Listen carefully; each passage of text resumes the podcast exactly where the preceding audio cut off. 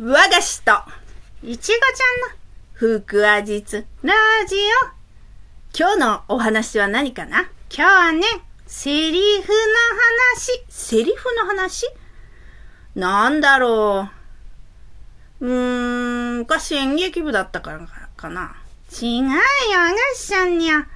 コールセンターで働いてた話があるじゃん。え、ずいぶん昔の話だけど。なんかほら、あれよ。あ、思い出した。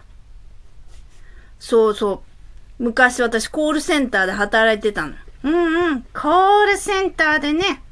あの、それでね。うん。電話を確か受ける方だったんでしょ？そうそう。電話がかかってきたのを受ける方ね。うん。それがさ、なにそれがさって。苦情が多いのよ。クレームが多かったの？そうそうそう。じゃあ、怒ってる人とかが多かったのかな？そうなのよね。怒ってない人もいるしね。うんうん。あと、よくわかんないこと言ってる人とかね。よくわかんないこと？うん、なんかね。なんなんさ、よくわかんないことって。なんか寂しいからかけてきてるような人とか。そうなんだ。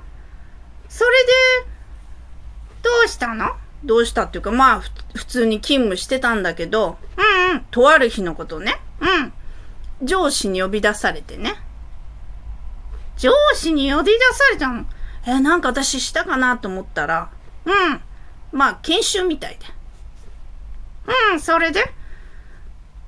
あ、わかった。うがしちゃんの、その会話を録音したのを聞いたんじゃない？そうそう。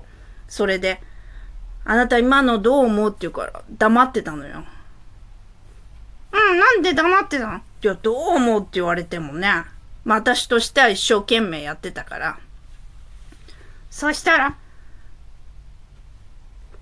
あ、わかったわかった。感情こもりすぎって言われたんじゃない？そう、よくわかるわね、もなかちゃん。だって根が訴えてたもん。それでまあ、どんな風にやってたの？例えば、申し訳ありませんとか。申し訳ありません。うんうん。わかります。はい、わかります。確かにちょっと感情こもりすぎかな。そう？普通にやってるつもりなんだけど。もっと普通に。申し訳ございません。はい、わかります。うん、会社は今のを求めてたんだね。まあ、そうみたいね。それですぐやめちゃったの。いや、やめてない。それでまた仕事してたんだけど。うんうん。そしたらまたある日ね、上司に呼び出されて。うんうん。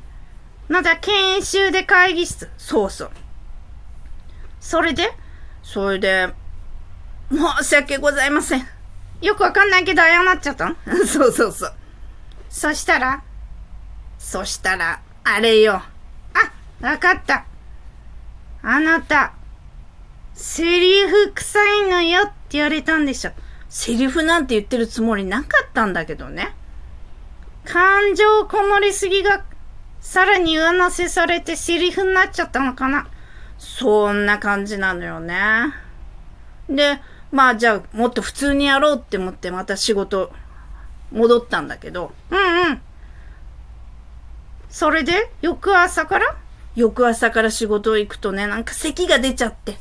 咳が出ちゃったの？うん。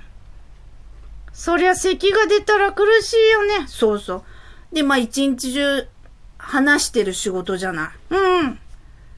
それでまあね、続けられなくなっちゃったのね。じゃあ、ストレスかなんかだったのかな？まあね、今となってわからないけどね。